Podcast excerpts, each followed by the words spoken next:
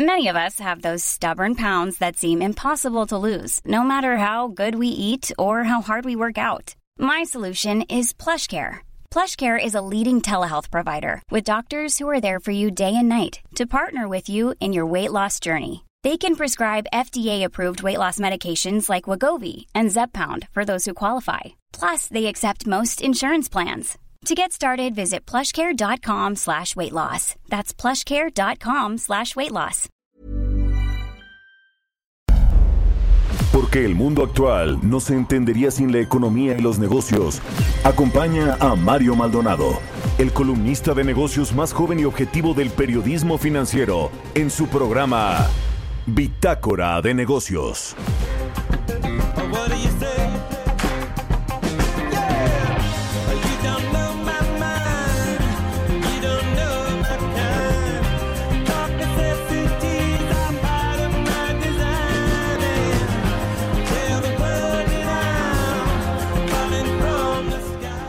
¿Qué tal? ¿Cómo están? Muy buenos días. Bienvenidos a Bitácora de Negocios. Yo soy Mario Maldonado y me da mucho gusto saludarlos en este martes 19 de mayo del 2020.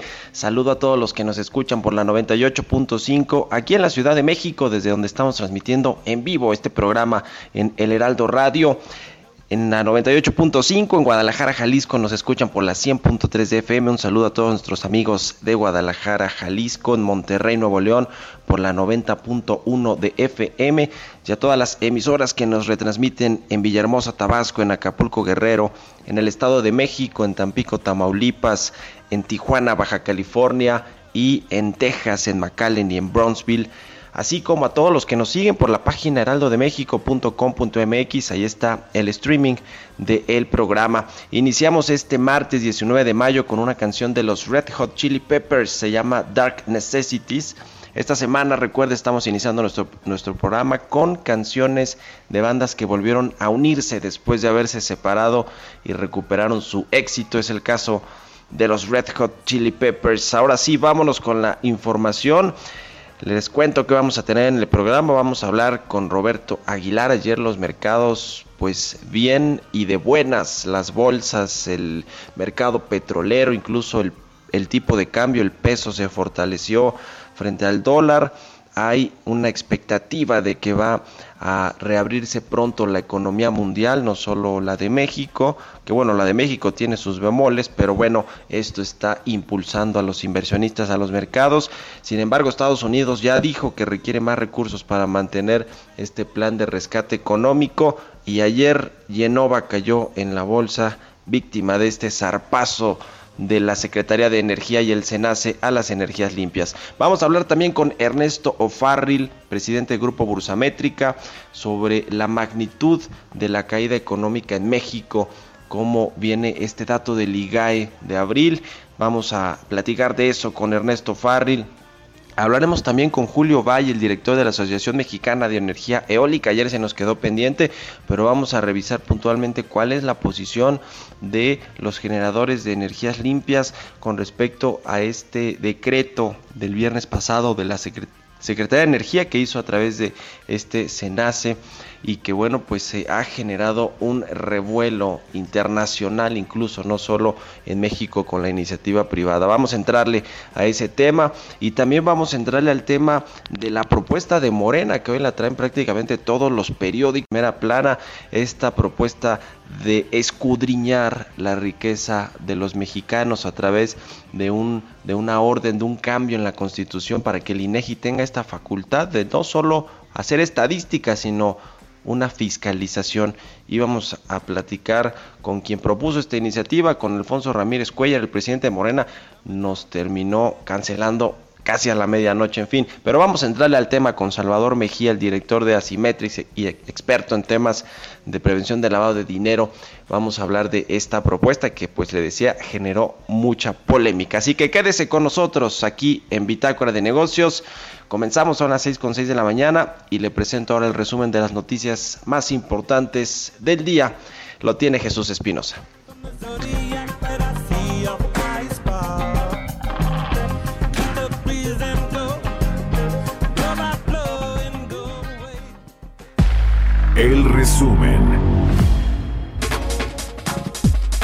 Alfonso Ramírez Cuellar, dirigente nacional de Morena, propuso que el INEGI tenga la facultad constitucional de medir la riqueza del país y debe entrar sin ningún impedimento legal a revisar el patrimonio inmobiliario y financiero de todos los mexicanos. El Instituto Nacional de Estadística y Geografía informó que conservará por seis meses las cotizaciones de precios utilizadas para calcular el índice nacional de precios al consumidor del mes de que se trate.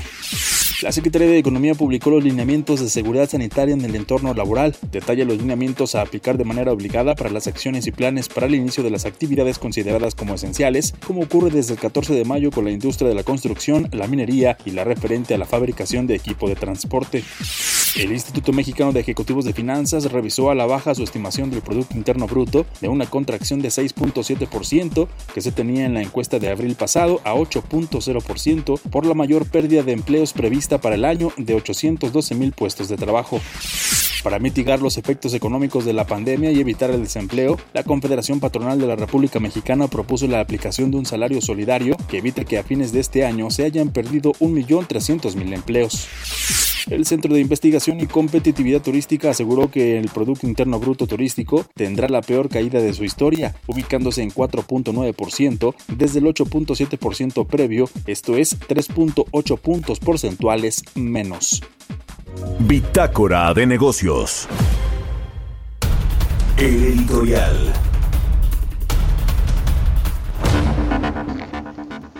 Bueno, pues el presidente López Obrador, yo lo veo cada vez pues más radicalizado en sus propuestas y sobre todo contra la iniciativa privada con este discurso el fin de semana de este eh, pues manifiesto, panfleto, ensayo de la economía moral o la política económica en tiempos de coronavirus, pues yo lo veo ya mucho, muy enfrentado con los empresarios, con prácticamente todo mundo.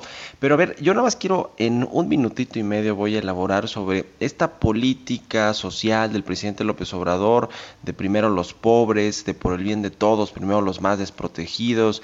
Eh, es parte, fue parte de su campaña importantísima. Yo diría que la bandera con la que llegó a la presidencia de aumentar esta eh, pues eh, igualdad social y sobre todo ver y ayudar a los más pobres. Bueno, eh, vale la pena rapidísimo escudriñar y yo hoy escribo de eso en mi columna del Universal sobre este este dato del Coneval que dio recientemente en el que decía que bueno puede aumentar la pobreza en México entre 6.1 millones y 10.7 millones de, mexicanos que estarían llegando a estas condiciones de pobreza en el 2020 a causa por supuesto de la crisis económica que ha detonado el coronavirus y consiguientemente la poca o la nula acción del gobierno para tratar de contener este embate económico del cierre de muchos negocios y de muchas actividades que no se, no, no se han considerado prioritarias. A ver, el promedio de estos 6.1, 10.7 es 8.9 millones de mexicanos que podrían caer en la pobreza según las proyecciones del Coneval, que es un organismo independiente, pero cuyo secretario general ya fue nombrado por el presidente López Obrador, es decir, no es de los neoliberales, de los que eh, querían que le fuera mal al, país y privilegiaban a los ricos y demás. Este dato de los 8.9 millones de mexicanos se puede evitar si el gobierno federal, y ahí el Coneval en, un análisis que sacó la semana pasada, plantea dos escenarios. Se pueden evitar si el gobierno utiliza cerca de 140 mil millones de pesos, que es más o menos el 70% de lo que va a costar la refinería de dos bocas, tan criticada por su inviabilidad si, si echan dar estos, estos proyectos para cuidar el empleo, para proteger a las pequeñas empresas, a las micro y pequeñas empresas, se pueden salvar estos 8, 9.9 millones de eh, eh, pues, eh, mexicanos que caen en la pobreza. Y si no se quiere ver tan agresivo el gobierno, hay un segundo escenario que le plantea el Coneval en el que puede rescatar al menos a casi 3 millones de mexicanos de caer en la pobreza y solo tendría que ponerle un presupuesto de 41 mil millones de pesos, que es el presupuesto que tiene la refinería de dos bocas en Tabasco. Es decir, mi conclusión es que el presidente prefiere privilegiar y salvar un proyecto como una refinería que salvar a millones de pobres, a pesar de que ese es su discurso. Pero bueno, usted qué piensa, échale un ojo, ahí en mi columna está publicada en el Universal. Y mientras tanto, pues vámonos con los mercados, son las 6 con 11 minutos. Mercados bursátiles.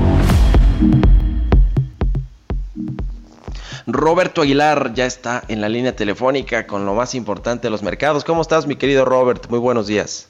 ¿Qué tal, Mario? Muy buenos días. Pues fíjate que quisiera comenzar con el tema justamente de el tipo de cambio, porque fíjate que ahorita está cotizando en 23.52, pero ayer marcó un mínimo de 23.45 y de hecho ya en el mes ya tenemos un, en lo que va del mes ya tenemos una apreciación de 2.5%, pues algo que no veíamos desde hace mucho tiempo, y es que creo que vale la pena destacarlo. Y bueno, pues pareciera que vamos a tener una nueva jornada positiva para los mercados financieros internacionales, aunque menos efusiva que la del día de ayer, ante nuevas noticias sobre la reactivación económica en diversos países. Australia, por ejemplo, con apenas 100 decesos, Mario, anunció el reinicio de clases de tiempo completo, mientras que España levantó las restricciones impuestas a los viajes de, eh, por aire y mar procedentes de Italia, que ya estaban cancelados desde marzo, pero eso sí, los cruceros van a seguir todavía suspendidos por el momento, los futuros de las bolsas de Estados Unidos con ligeras pérdidas. Y del otro lado del charco, el euro y los bonos del gobierno italiano, Mario, continuaron ganando y esto alentados por la, pues los, las negociaciones de Alemania y Francia para crear un fondo de recuperación del coronavirus por 500 mil millones de euros, mientras que la confianza de los inversionistas alemanes mejoró mucho más de lo esperado en mayo, ya que las preocupaciones sobre el impacto de la pandemia del coronavirus en la mayor economía de Europa disminuyeron y las esperanzas de una lenta recuperación en la segunda mitad del año crecieron, esto según una encuesta divulgada el día de hoy. Y bueno, hoy hay que estar atentos, Mario, porque va a haber una comparecencia del secretario del Tesoro y también el presidente de la Reserva Federal ante el Comité Bancario del Senado. Y esto, pues obviamente sobre la respuesta económica de Estados Unidos a la pandemia, se espera que los senadores cuestionen pues sobre las acciones que aún necesitan para mantener a flote la economía más grande del mundo y sobre pues unos aparentes errores que habrían tenido la puesta en circulación de los 3 trillones de dólares de ayudas económicas aprobadas hasta ahora. Más estados se están reabriendo en, en Estados Unidos, pero el gobierno se acerca al final del programa de ocho semanas para canalizar el dinero a las pequeñas empresas y evitar así los despidos de personal, lo que ha hecho que aumenten las peticiones para extender este programa de protección de sueldos que tenía 660 mil millones de dólares y el presidente Donald Trump dijo ayer que la extensión debería de ser pues un tema de trámite y algo fácil. Así es que bueno, pues van a empezar otra vez los cuestionamientos sobre la necesidad de recursos de para seguir manteniendo este plan de alivio en Estados Unidos. Y bueno, ayer comentabas eh, lo que comentabas el día de ayer, justamente las bolsas de Estados Unidos, pero en especial el Standard Poor's, Mario, subió un máximo de 10 semanas. Y esto, pues sobre el tema de la información preliminar sobre una posible vacuna nuevamente contra el coronavirus y por la promesa de nuevos estímulos para ayudar a la economía estadounidense. Ayer fue justamente los fabricantes de medicamentos Moderna que fueron los que las acciones que subieron con fuerza. Y fíjate que también es interesante, Mario, que ayer las acciones de los operadores de cruceros y de las líneas aéreas fueron las que encabezaron las, los eh, avances en la bolsa estadounidense y esto pues también habla de mejores perspectivas y pues comentaban en el resumen de que el turismo será uno de los sectores más golpeados, sí, habría que ver también cuáles son las repercusiones antes de que pudiera iniciar una recuperación. Y bueno, pues la Bolsa Mexicana de Valores no se quedó atrás y ayer ganó cerca de 4%.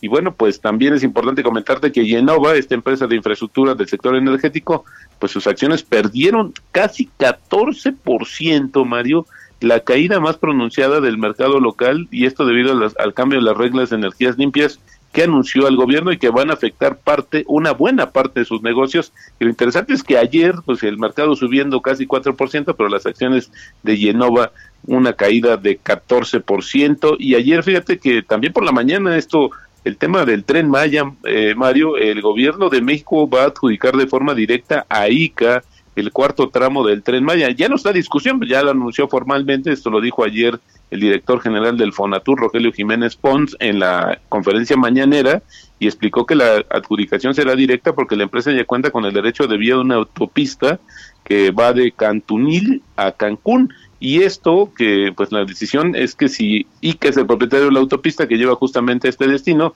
y si no fuera así, la compañía tendría que indemnizarlos en caso de que se introdujera otra constructora en este proyecto. Así es como está el tema del tren Mayer ya con la adjudicación, pues diríamos ya hasta del cuarto tramo de un proyecto que también el gobierno ha defendido, el gobierno mexicano, específicamente el presidente Andrés Manuel López Obrador ha defendido a capa y espada. Y bueno, pues eh, también te diría nada más rapidísimo, Mario, esto es interesante. Fíjate que te decía que los futuros de las bolsas estadounidenses estaban en números negativos, pues están recortando las pérdidas tras los resultados de la cadena Walmart, de las más importantes en Estados Unidos. Esto es lo que está sucediendo en tiempo real, mi estimado Mario, y 23.55, así es como cotiza en estos momentos nuestra moneda. Pues ahí está, mi querido Robert. Ahora que mencionabas a Genova, que es otro golpazo después de lo de los gasoductos, que también se vio muy afectada por ser una de las principales empresas eh, eh, pues involucradas con este negocio. Ahora viene el asunto de las eh, energías limpias y otro golpazo. Y ayer Televisa lo que sí es que rebotó, ¿no? Casi 14%. Exactamente, fíjate que ese también es algo que, me, se, me, olvidó mencionar, pero creo que también la reacción sobre los las expectativas que hay sobre los fundamentales de las compañías, que creo que hoy los inversionistas han puesto, se han puesto mucho más eh, atinados o han buscado más elementos que puedan justificar justamente, eh, pues al final sus recomendaciones de compra o venta de cualquiera de las acciones mexicanas, Mario. Pues ahí está. Muchas gracias, Roberto Aguilar. A contrario, Mario, muy buenos días. Sígalo ahí en Twitter, Roberto H. Muy buenos comentarios. Siempre son las 6 con 17. Vámonos a otra cosa. Mario Maldonado en Bitácora de Negocios. Está en la línea telefónica Ernesto Farril, presidente del Grupo Bursamétrica, nuestro colaborador aquí en Bitácora de Negocios. ¿Cómo estás, Ernesto? Muy buenos días. Muy buenos días, Mario. Buenos días a todos. Me da gusto saludarte. Oye, a ver, cuéntanos de qué magnitud está siendo la caída económica de México con los indicadores que tenemos a la mano o el IGAE del mes de abril. ¿Cómo viene? Cuéntanos, Ernesto. Bien, bueno, pues en, en América contamos con tres indicadores oportunos de la economía de México y con uno de ellos que es el más oportuno, la semana pasada tuvimos la oportunidad pues de hacer los cálculos. Eh, este indicador se alimenta de algunos indicadores que salen muy oportunamente cada mes. La gran mayoría de ellos son indicadores del sector privado. eh, también eh, también está el dato del IMSS, que también es oportuno cada mes, los eh, trabajadores afiliados al IMSS. Y bueno, pues con este conjunto de, de indicadores, a su vez construimos el índice y en base al índice podemos a su vez hacer la estimación de cuánto pudo haber crecido o caído en esta ocasión la actividad económica en nuestra economía, que es ese PIB mensual el IGAE, ¿no? Y bueno, pues este, lo que nos da el, cálculo es una caída que es, pues realmente estamos asombrados, ¿no? Menos 24% anual es una primera estimación, ¿no? No es, no es el indicador más preciso, pero sí es el más oportuno. Tiene una correlación este indicador con el IGAE del 94%, eh, es, digamos, es una buena aproximación, aunque no, digo, no es la más precisa. Pero, pues, pues vaya que se espanta uno de ver esos números, ¿no?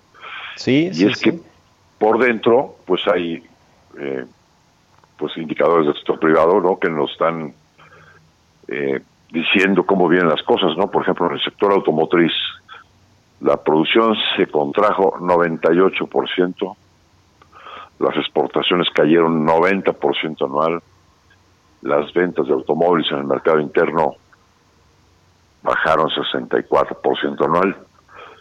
Tenemos también las ventas de las cadenas comerciales con caídas también superiores al 20% anual. Pues bueno, pues el conjunto de cosas es lo que nos da esta estimación. Y tenemos el dato del empleo también, ¿no? Que ya acumuló en eh, poquito menos de dos meses esta eh, pues eh, caída de 700 mil empleos formales o esta cancelación de puestos de trabajo que también pues es un adelanto de lo que vamos a tener en mayo, ¿no? con, con el tema del empleo, porque pues seguramente vendrá un dato similar. Bueno, pues este, sí, sí puede ser que vuelvas a perder 300 mil o 500 mil puestos de trabajo en mayo, sí, sí, es algo que, puede suceder, ¿no? Eh, sí, eh, aquí no estamos dando el dato de abril, pero seguramente mayo también va a ser dramática la caída, ¿no? Y, esto te pone en perspectiva que la crisis que tenemos es algo totalmente inaudito, eh, muy profundo, porque es pues una caída de la inversión que ya, ya venía dándose eh, por la crisis de confianza aquí en el país, la recesión global, ¿no? la suspensión de las cadenas de suministro, eh, la guerra de precios del petróleo que nos afecta del lado de, los ingresos fiscales, eh, más las medidas que tienen que tomarse por la contingencia sanitaria que implican parálisis de la actividad económica, ¿no? Es, es todos estos elementos coincidiendo en el tiempo lo que lo que estamos viendo como reflejo en estos números. ¿Cómo va a cerrar el segundo trimestre del año que va a ser el más complicado porque se va a, digamos, los efectos de la, del cierre de la economía y de la paralización de muchas industrias va a reflejarse en su conjunto en el segundo trimestre? ¿Tienen ya alguna expectativa de cómo cerrar el segundo trimestre y en una de esas pues todo el 2020? Sí, en esta estimación que tenemos de abril, a su vez considerando que ya en junio pudiera haber eh, pues, la reanimación de, muchas actividades, estamos estimando que en el trimestre vamos a tener una caída del 19% anual y en el, en el ahí sí es el, el PIB ¿no? del trimestre y para todo el año estamos estimando una caída en el PIB del 8% considerando que en el segundo semestre, sobre todo en el cuarto, pueda haber mejor actividad económica, aunque todavía en, zonas negativas, nada más simplemente las caídas serían menores que las que se, se están dando en este segundo trimestre, que, pudiera ser el peor. Todo esto suponiendo que no hay brotes que de nueva cuenta forcen a parar la actividad económica, ¿no? Tanto en Estados Unidos como en México, porque el riesgo ahí está, ¿no? Eh, Estados Unidos también está urgido de, reanimar su actividad económica, no se está presionando a que nosotros también pues eh, regresemos a, abrir actividades como la automotriz o la aeroespacial. Eh, pero bueno, pues bien, ahí no sabemos si, puede haber rebotes o no en, la pues pandemia, ¿no? Ya lo estaremos revisando. Te agradezco mucho, como siempre, Ernesto Far, el presidente del Grupo Bursamétrica, que nos hayas tomado la llamada aquí en Bitácora de Negocios y muy buenos días. El agradecido soy yo. Muy buenos días a todos. Estés muy bien, buen día.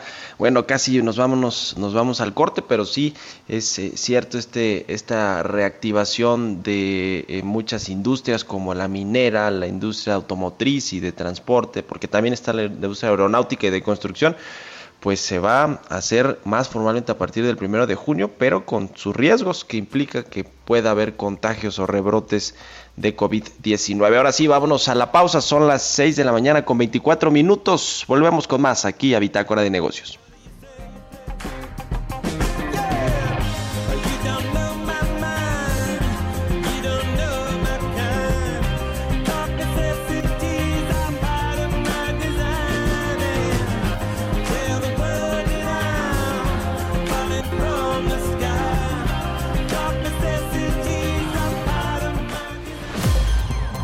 En un momento con la información más relevante del mundo financiero en Bitácora de Negocios con Mario Maldonado.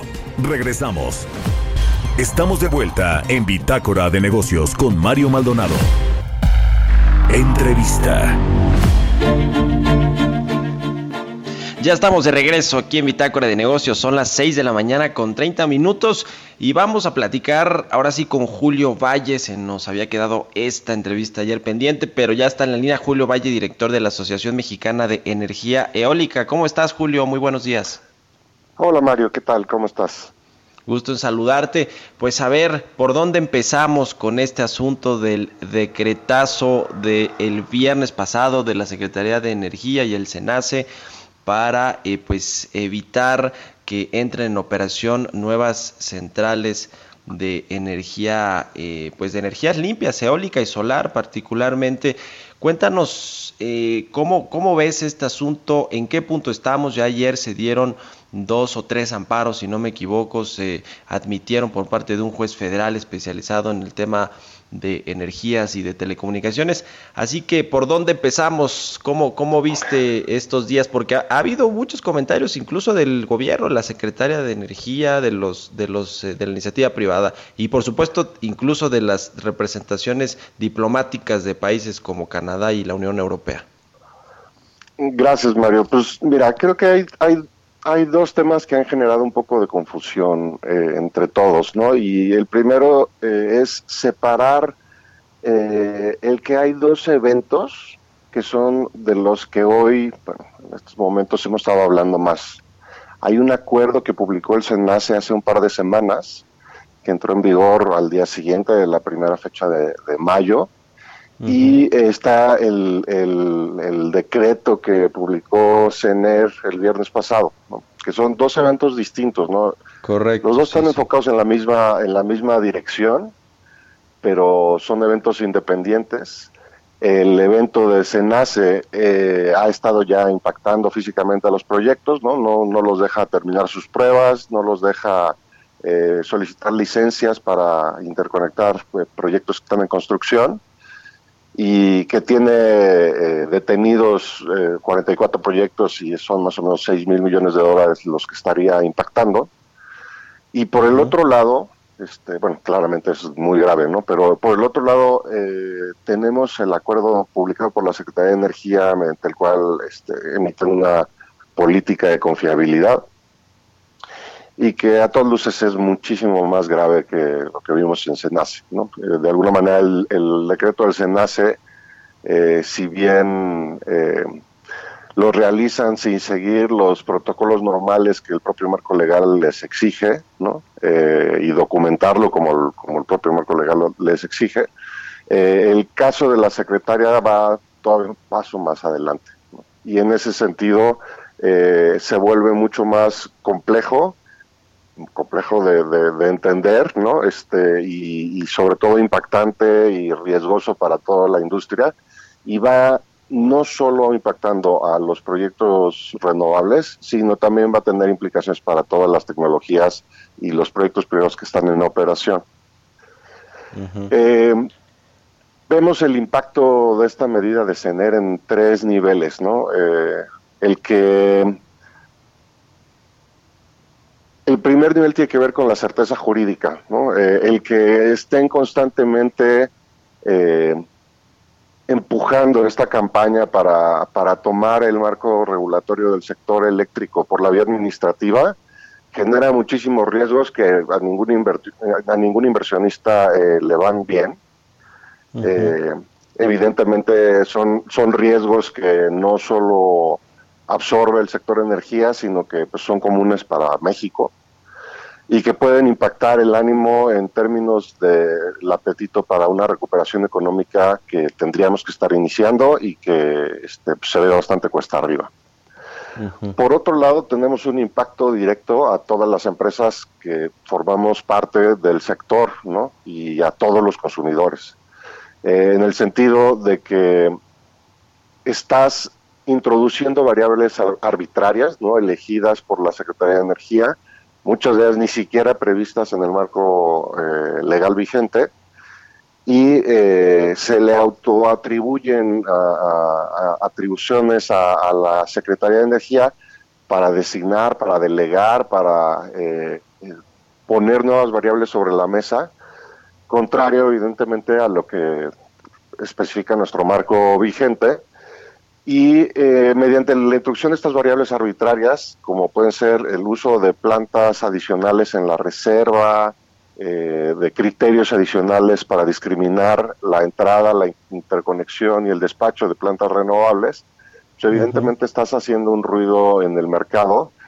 que puede desplazar a todas las tecnologías, ¿no? El, al tener menos, o sea, al tener una planta de reserva, que básicamente es una de estas plantas Moss Run que, refería el SENACE hace unas semanas, eh, lo que tienes es introduciendo unidades en el mercado que no van a estar sujetas a la competencia. Entonces, cualquiera de estas tecnologías que no están en posibilidades de competir hoy eh, por parte de la CFE, que se metan dentro de este espacio, evidentemente van a estar desplazando tecnologías mucho más competitivas, este, como pueden ser el gas natural o evidentemente las energías renovables eólica y solar.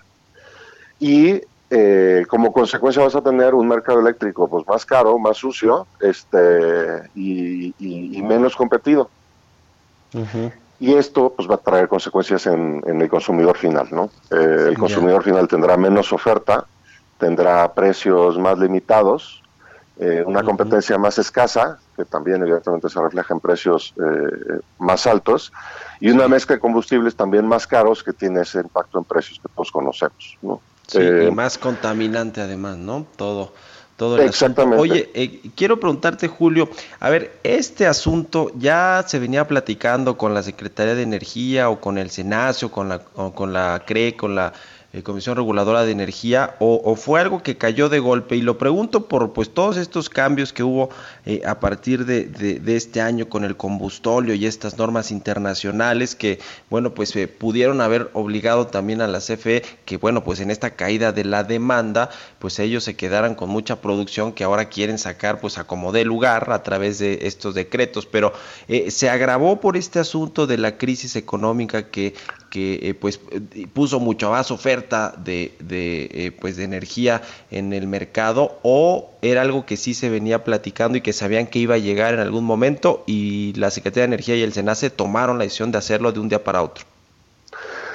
Pues mira, es una agenda que ya venían tomando desde finales del año pasado, ¿no? Este, el, shock principal yo creo fue eh, enterarnos que había una serie de medidas anticompetitivas y contrarias al marco legal promovidas por la Comisión Federal de Electricidad eh, y que, pues, digamos, han tenido varios embates con los cuales se han ido confirmando como reales, ¿no? Digo, primero se ha, se ha reiterado por la CFE que sí, que el documento es real, eh, CENER también nos lo ha confirmado y eh, que lo único que nos dijeron a modo un poco este, eh, de, de, comentario aparte es que nos estamos preocupando por un documento que no era la última versión eh, pero el tema importante aquí es que el ruido que empezó a generar se ha ido confirmando, ¿no? El tema de los certificados de energía limpia estaba incluido ahí, el tema de, atentar contra los proyectos del régimen legado está ahí y muchas de las cosas que estamos viendo en el comunicado de SENACE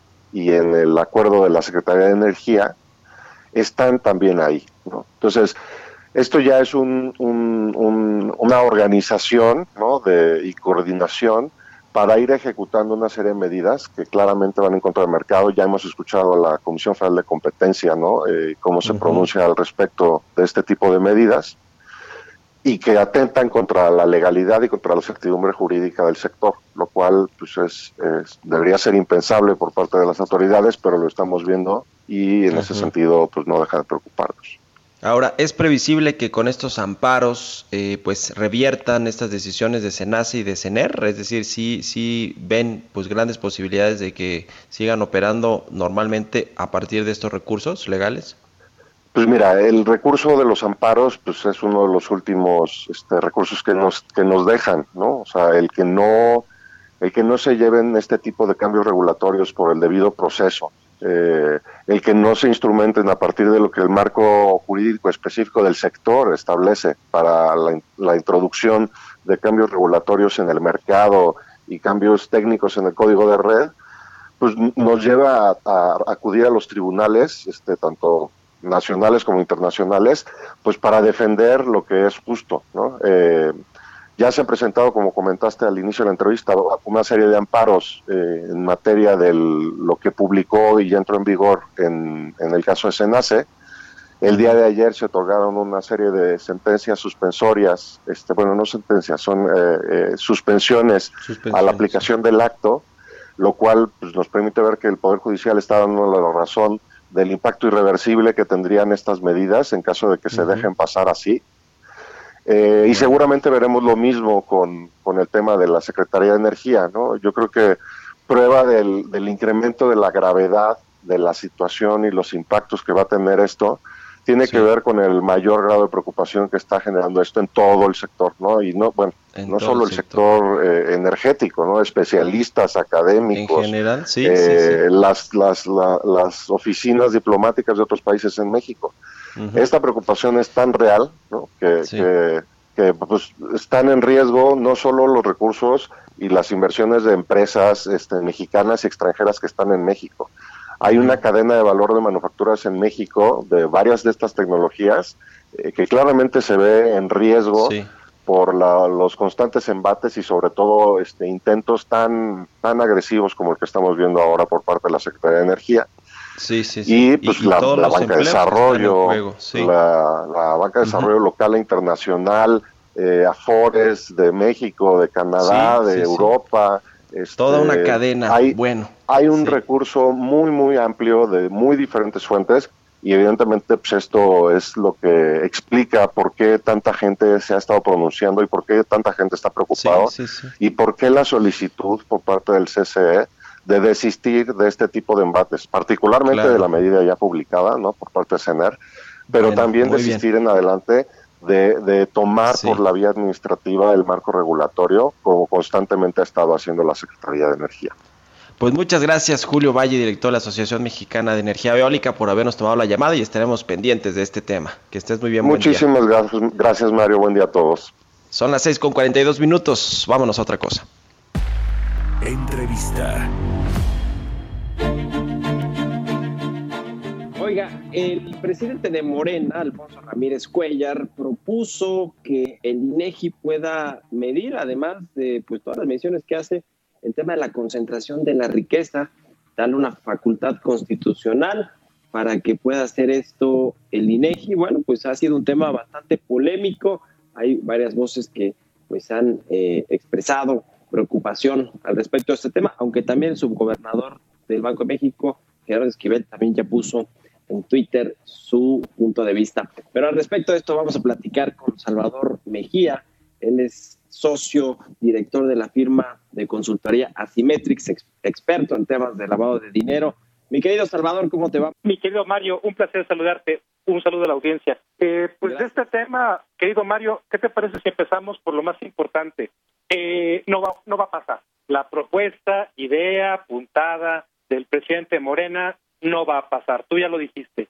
El mismo subgobernador del Banco de México, Gerardo Esquivel, ya puso una serie de tweets con ligas incluso a um, estudios que ha realizado el Banco de México junto con el INEGI para poder demostrar que no es eh, la quintesencia lo que el señor Ramírez quiere quiere hacer con esta con esa propuesta. De igual manera, el senador Monreal también ya tuvo que deslindarse otra vez, mi querido Mario, se tuvo que deslindar de otra brillante ocurrencia de, de los integrantes de Morena.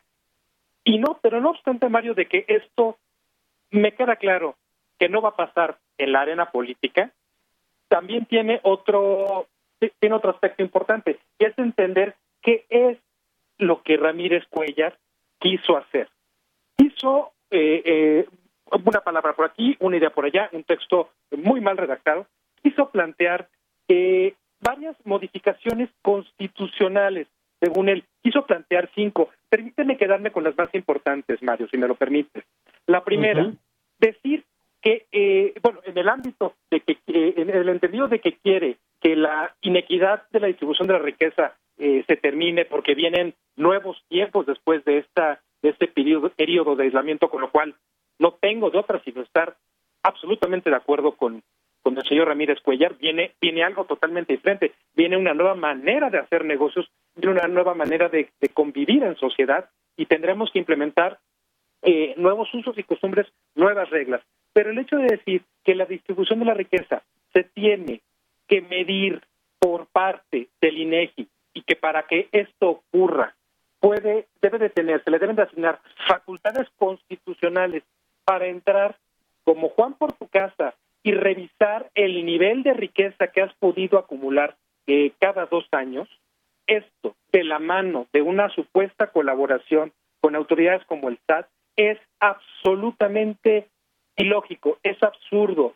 La parte de es inconstitucional, pues bueno, creo que eh, creo que se da por entendido. Pero esto simple y sencillamente no puede ocurrir, no obstante que el señor Ramírez Cuellar eh, nos dice que la razón de ser de plantear al INEGI como el brazo ejecutor de este proyecto radica en el hecho de que no quieren que la información sea objeto de manipulación eh, partidista.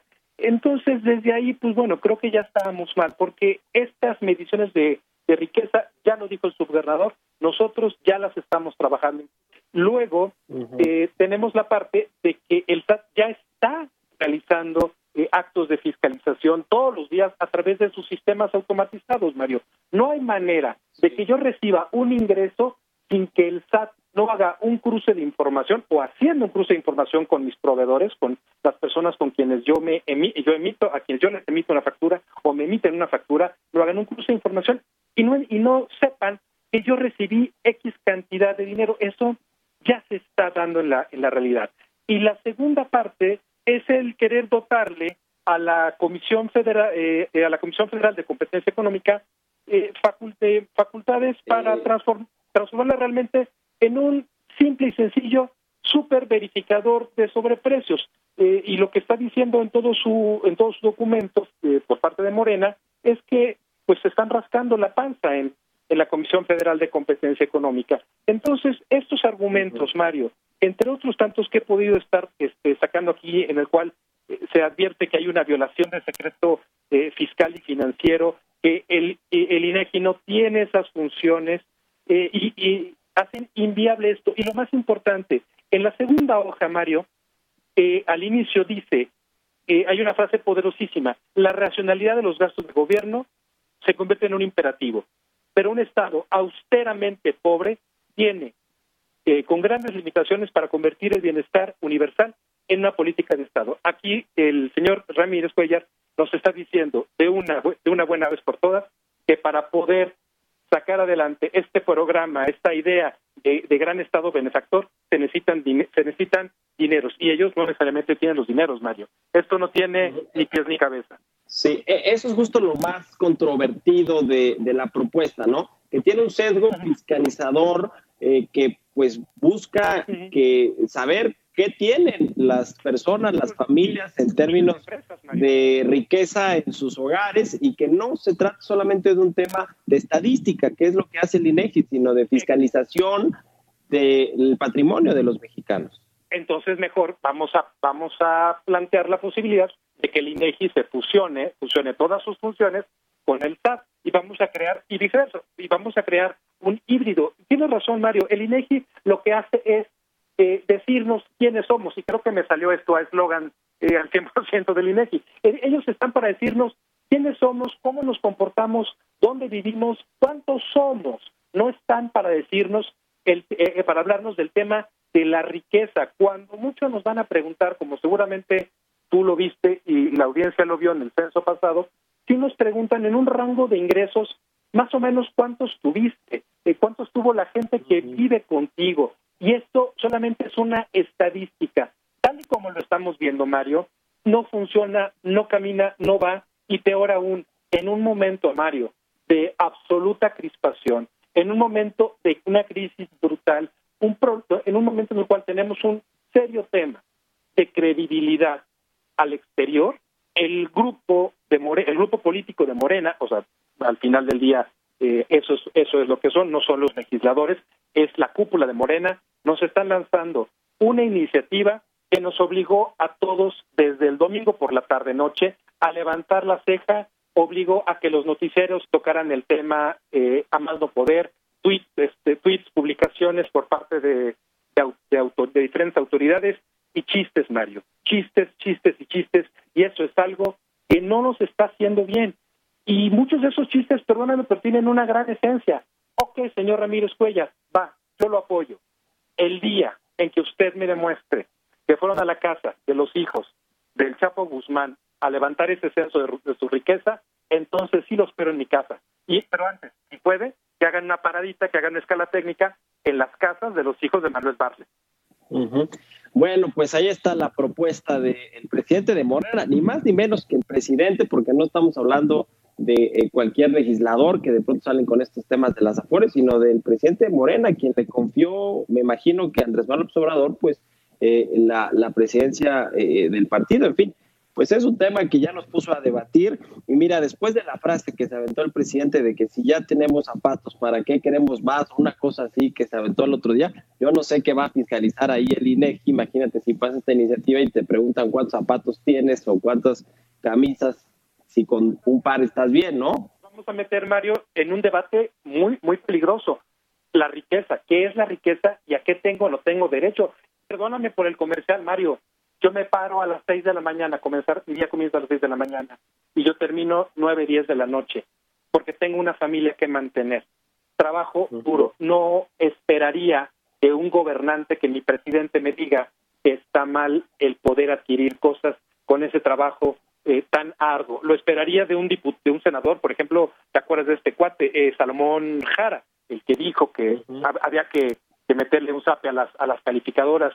Lo esperaría de gente como él, con, una preparación evidentemente limitada, pero no lo espero eso de la alta, de la alta jerarquía de nuestro, de nuestro gobierno federal, Mario. Yo creo que en este momento lo que necesitamos es eh, mucha certeza, mucha certidumbre respecto de los de los dineros, de la, de, la riqueza que podemos generar, porque de otra de otra manera, Mario, que va a quedar pendiente de nosotros eh, preguntas tan complejas como este añorado impuesto al patrimonio que muchos integrantes de Morena quieren quisieran imponernos.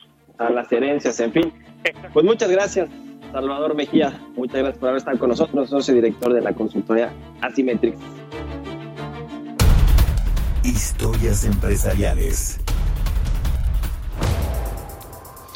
Oiga, y pasando a otros temas, fíjese que ayer se anunció que el principal responsable de Disney Plus, Kevin Mayer, se va a convertir en nuevo CEO de TikTok, esta aplicación muy usada en la cuarentena. Vamos a escuchar esta pieza de Giovanna Torres.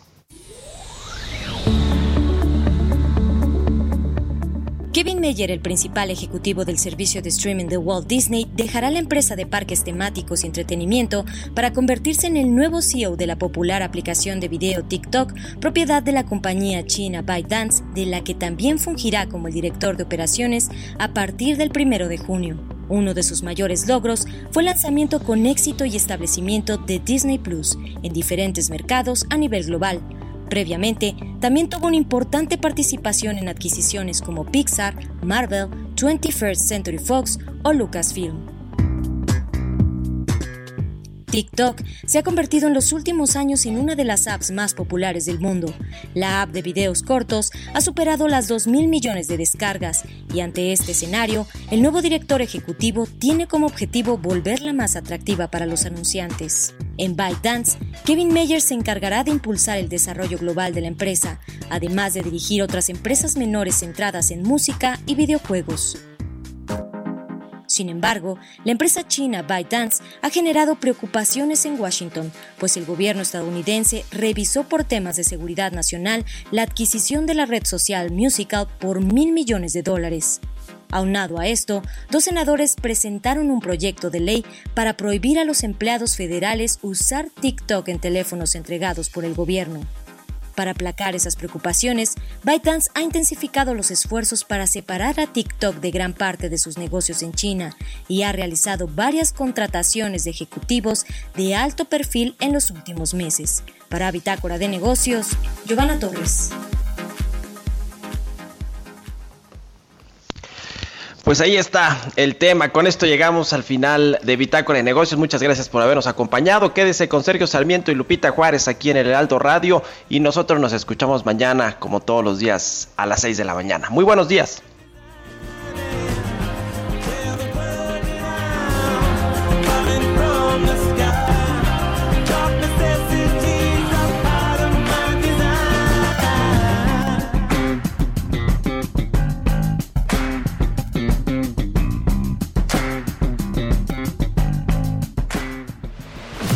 Fue Bitácora de Negocios con Mario Maldonado, donde la H suena y ahora también se escucha. Una estación de Heraldo Media Group. Mom deserves the best, and there's no better place to shop for Mother's Day than Whole Foods Market. They're your destination for unbeatable savings, from premium gifts to show-stopping flowers and irresistible desserts. Start by saving 33% with Prime on all body care and candles. Then get a 15-stem bunch of tulips for just $9.99 each with Prime. Round out Mom's menu with festive rosé, irresistible berry chantilly cake, and more special treats. Come celebrate Mother's Day at Whole Foods Market.